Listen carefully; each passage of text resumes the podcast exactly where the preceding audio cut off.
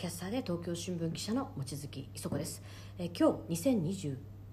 年5月9日、まあ、およそ約3年ぶりに官房長官会見に、え出席することができました、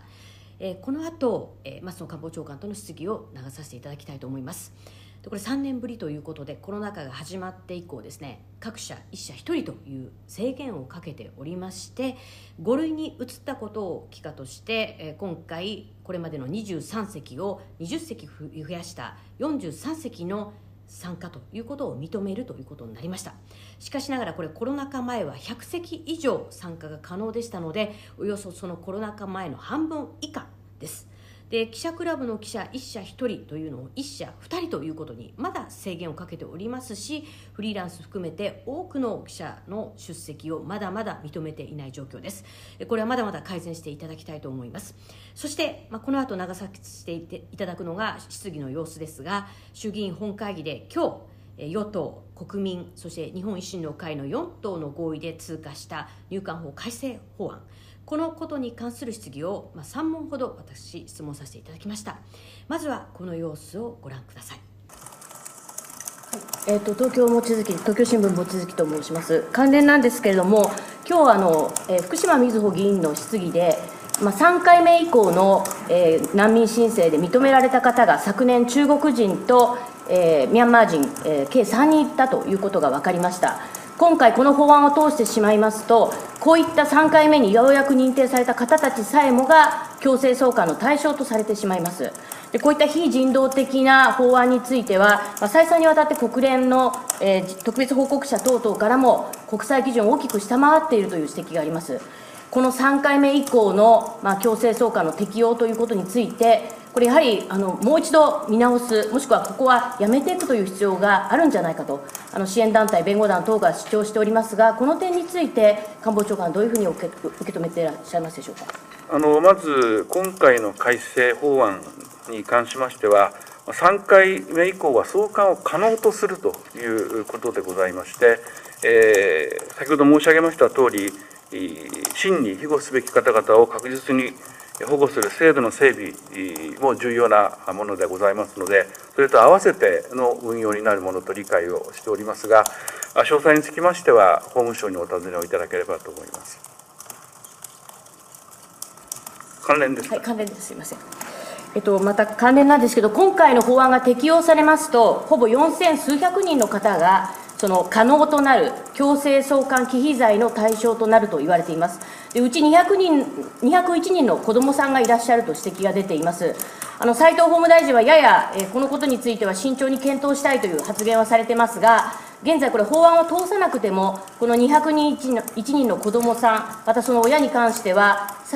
大臣の裁量で、この入管特別許可が出せると言われています。こういったことについても、まあ、大臣あの官房長官としては、踏み込んで、これ、判断する必要があるとお考えかどうか、お聞かせください。あの先ほど申し上げました通りでございますけれども、まあ、長期収容問題が生じているという事実もございます。えこういった問題を、まあ、総合的に解決をしていくという観点から、今回の改正案がなされているものというふうに承知をしております。すみません、重ねて、えっと、入管で望月です。えっとまあ、今回、長期収容を解決するために法案を通すんだというのが法務省の言い分なんですが、これはですね、今回の法案には、前回の修正協議では与野党が詰めていた、えー原則半年という収容の上限期間の設定さえありません。でこういったことを含めてですね、やはりそのそれから収容さ非収容に関する第三者機関、これは入管ではなく、第三者の司法審査を導入するべきだと、これ、再三にわたって、これ、国際社会からも批判が出てますが、これにも応じた改正になっておりません。このような中途半端な法案を通すことで、先ほど言ったような命,、ね、命の危険にさらされてしまう、3回目以降の申請ができないことで、強制送還の対象とされてしまう人が出てくる、こういったところが今、再三にわたって批判をされているわけです。で先ほどあの集団、えっとえっと、法務省のサーバーの障害のお話で出ましたけれど、これも国際的ハッカー集団アノニマスが、日本の難民政策の抗議だったというような投稿も挙げております。こういった国際的な批判に耐えられるような改正案なのか、その点についてもう一度お答えいただけますか？あのご指摘の点に関しましては、まあ、すでに衆議院における審議の中において、斉藤大臣をはじめ、法務省から法務省としての見解を説明させていただいております。まあ、その上において、国会において、えー、ご議論があったものと承知をしております。なお、あの法務省に対する今回の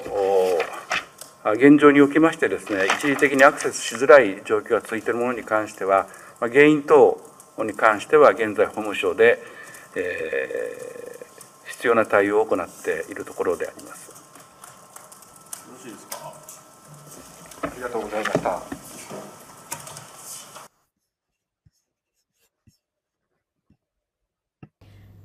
ということで、えー、私の質問3問の前にですね実は共同通信の記者さんが入管法改正法案について質問しております。でここでは今回の法案が通ると難民申請を原則2回と制限し3回目以降は送還可能な状態にさせると。でこれによって立憲民主党などの野党は、えー、本国に帰ると迫害を受ける可能性のある人たちを、まあ、壮大させてしまうと。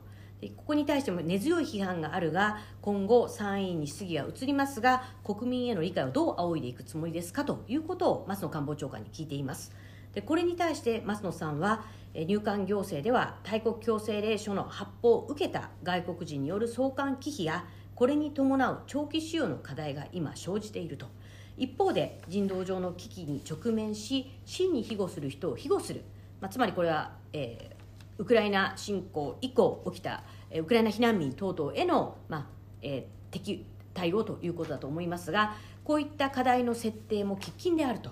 入荷制度全体を適切に対処しルールに違反したものは厳正に対処するという、まあ、現行法下での課題を一体的にねえ、いろんな意味で解決していく法整備を行うことが必要なんだと。まあ、真に庇護する人を庇護し、まあえー、ルールに違反したものは帰ってもらうんだということをおっしゃいました。でかつ入管法改正案は、えー、真に庇護すべき人を確実に保護すべき制度の整備なんだと。そして外国人の人権を尊重しつつバランスの取れた制度にするものだという指摘をされています。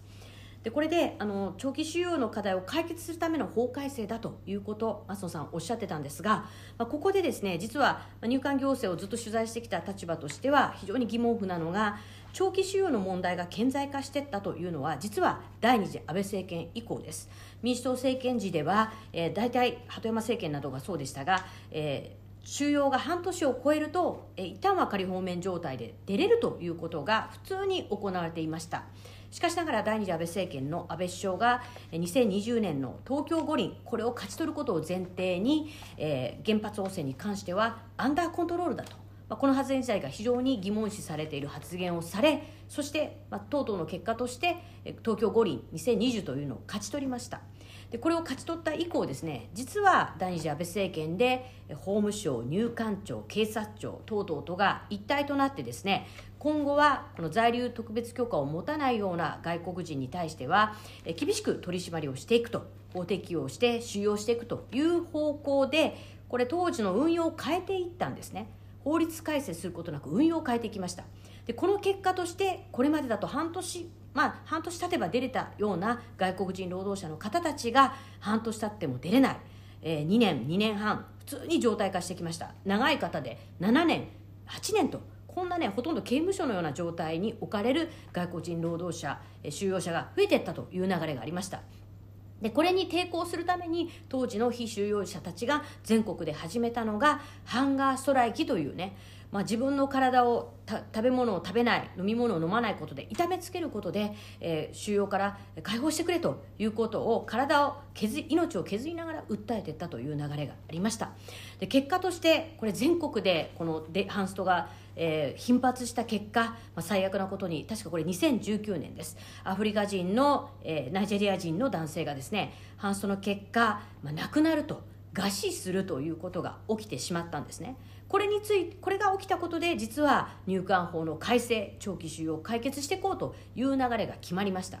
ということでですね実はこれは当時の第二次安倍政権の運用によって起きてしまったまさに人権侵害でありハンストということだったということ。ここをですね実は忘れていただきたくないですし長期収容を解決するためには今の政権側の意識ということ一つでですねこれは解決することができるそしてもしこのことに規制をかけていくのであればまさにかつてのような半年以降は出れるというね上限規制の、えー、を入れるということも必要ですがこれについても今回の法案は入れていないという状況なわけですね。で私の質問その後3つ聞きましたけれどえ今日、えー、福島みずほさんが、参院の法務委員会で質問いたしました。でそこでですね昨年3回目の難民申請によって強制、えーと、難民認定されたという方3回目の申請で難民認定されたという方が何人いるんですかということを聞きましたら入管庁側は、え、中国人1人ミャンマー人2人計3人、えー、難民認定された人がいますということをお答えしました。でこういった今昨年ですね難民認定ようやくされた3人というのが今後新たな法案が通ることで今後はこの3回目の難民申請ができず送還忌避の対象になっていくということにこの3人も置かれてしまいかねないわけですね。でこういったまさに現在の、えー、立法事実が揺らぐような状況をすでに昨年の難民認定で状況が起きているということ。ここをね忘れてはならないと思います。でこのことについてはですね国連の特別報告者がつい最近ですね勧告のような形で国際的なあの人権基準を大きく下回っているような法案改正法案これは非常に問題だという指摘出てるんですね。でこういったことについてこの今後はこの法案改正まだ審議中ですけど3回目の送還忌避の適用をやめていくとかねこういった点はお考えにならないですかということを聞きました。これについて松野さんは改正法案は送還を可能にすると可能とするということなんだと。なんかこれはですね送還、えーえーと、送還忌避罪とか強制送還ということでなく送還を可能とするような法律なんだって、まあ、なんか表現をちょっと変えただけなんですけど実質的には同じ意味合いでございます。で先ほど言ったもので真に庇護するものを確実に保護する制度の整備の運用なんだと。で詳細は法務省に聞いてくれということでちょっとですね私の質問とややずれたような答弁が出てきたかなと今これウクライナ避難民ねいろんなところの避難民の難民認定のことを聞いているわけではない部分なんですがあのこういったことで3回目の以降の申請というこの非常に問題視されている部分これを見直すということもしくはやめていくということどうかと言いましたらこのことについてはややぼかした、回答が出てきたという気がします。で続きまして2問目の質問で今回の法案が通りますと、えー、入管庁の発表では4000数百人の方たちがこれ子どもさん201人含めて送還忌避罪の対象とされてしまうと。でこれについては、えー、衆院の質疑で、えー、大口公明党の議員がまあ、こういった、えー、在留特別許可を持たないような強制令書が出されているような子どもたちについても積極的な在留特別許可ということの検討はしないんですかと。でこれについて、まあ、今後は考えていきたい慎重に検討していきたいということやや踏み込んだ答弁を斉藤大臣がもう出してるんですね。でこれについてはもう今回の法改正と関係なく、えー、大臣の裁量で、まあ、この子どもやその親への特別許可を在留特別許可を出すことができると。でこれを踏み込んで政府として考えていく必要あると思うがどうですか？ということも聞きました。でこれについても松野さん先ほど言ったが長期収容問題が生じたという事実がある。これによって 改正案が出されたものとなっていると。まあ、ここについてもですねやっぱり、まあ、やや私の,、まあ、あの質問の意図が理解できていないかのような、まあ、答えが出てきました。今回の法改正と関係なくですね裁量によってこの201人の子どもさんや親というのを特別許可出せないかと聞いてるんですがそこについてもやや、まあ、ずれた、まあ、回答というのが出てきたかなと感じています。そして最後の3問目でここここを聞きました。先ほどちょっと解説した長期収容を解決するために今回の法案を出したんだと、まあ、これ法務省そして、まあ、今日松野さんも言っていましたがこれはあのこれまでね、えー、2年前の野党との修正協議与野党との修正協議の中で出てきた半年間の原則上限設定ということも、まあ、法案の中には踏み込盛り込まれていませんし、えー、収容に関してですね第三者の司法機関第三者機関を通した上で客観的な第三者機関を通した上で収容非収容を決めるべきだという指摘があります。これにも応じていない中途半端なことをすることで命の危険にさらされる子どもが増えてしまうと。これについてはどうなんですかということを聞きました。国際的な批判に耐えられるような改正案なのですかということも聞きました。で合わせてですね実は、まあ、今日、えー、昨日からですかね法務省のホームページが、えー、大量の、まあ、アクセスが生じて一時的にも見れないという状況。で午後もこう断続的に見づらいという状況が生じたということがありました。でこれについて、まあ、国際的なハッカー手段のアムニマスアノニマスというところがですね、まあ、入管法改正案に対しての抗議だということを実は声明として出しているということがありました。でこういったこと、まあ、このハッカー手段の攻撃というのはね、まあ、実力行使えー、その、えー、ネット上の攻撃ということで決して全く許されるものではないんですが、まあ、こういった攻撃の、えー、攻撃で指摘されたような批判の部分ですね。これだけでなく、まあ、アモこの集団ハッカーのやり方は良くないですが他にも国際的な批判が出ているこれについてはどうですかと聞きましたら、えー、斉藤大臣が法務省として見解を出していますとで国会においてさまざまな議論があって今回の法務省の現状に対する、えー、対応としての改正案が出たんだということをおっしゃられていました。ということで、えー、まあ今日3年ぶり、まあ、やや少しだけ緊張しましたが、まあ、今、斉藤健えー、法務大臣の会見の方がですねもう10分以内に終わらせるということで、えー、聞けないということがちょくちょく出てきましたのでまだ、えーまあ、詳細をねまだ把握できていると松野さんは思いませんが松野官房長官の方に今日は3問が聞けたということです。ただやはり官房長官の理解自体がですね長期収容についてなぜこうなってしまったのかハンガーストライキが起き餓死者が出たとこれによって入管法改正案改正法案ということが議論されて今回の法案が出されてるんですがこの、まあ、大元の長期収容の問題がなぜ生じたのかということを、まあ、松野さんが理解していないんじゃないかという疑問を持ちました。また法案については何度も言うように昨年の3人の3回目の難民認定というところを見ても、まあ、しっかりとした立法事実がない立法事実の根拠が揺らぐような話が多々出てきております。やはりですねこれ日本は、えー、難民条約ということにもこれ批准しております。3回目の、え、難民申請を原則認めないとやることで多くの、まあ、子どもたち大人も含めた子どもたちが、えー、強制送還の、まあ、恐怖に怯えてしまうというこういった状況に今もうすでにこういう状況が起きているわけですね、えー、この法案については引き続き参議院では、まあ、新たな、まあ、対案というのが出されまして、えー、難民保護認定機関というものを設置するというまさに第三者機関を難民認定でも作るんだという対案も出されました。こういった対案をベースにですねこれ与野党が歩み寄った形でこの野党が出してきた参院で出してきた法案をベースに審議を一からやり直すということに踏み切ってもらいたいと強く思います。引き続き、まあ、斉藤大臣そして官房長官会見でもこの入管法改正法案に関する質問していきたいと思います。そして冒頭ちょっと言いました3年ぶりの官房長官会見出席をしました、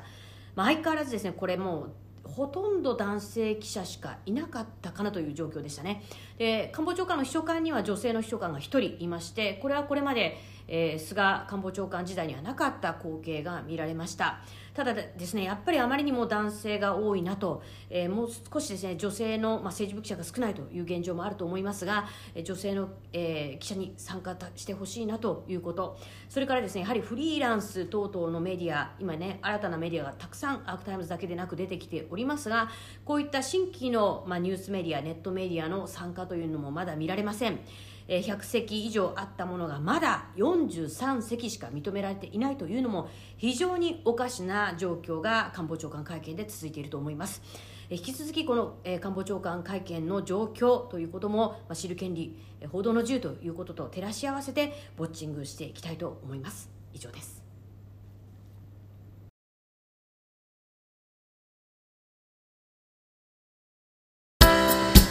アークタイムズポッドキャストお聞きいただきありがとうございます。他にも様々なエピソードがありますのでぜひお聞きください。動画は YouTube 上のアークタイムズチャンネルでご覧になれます。こちらもぜひご活用ください。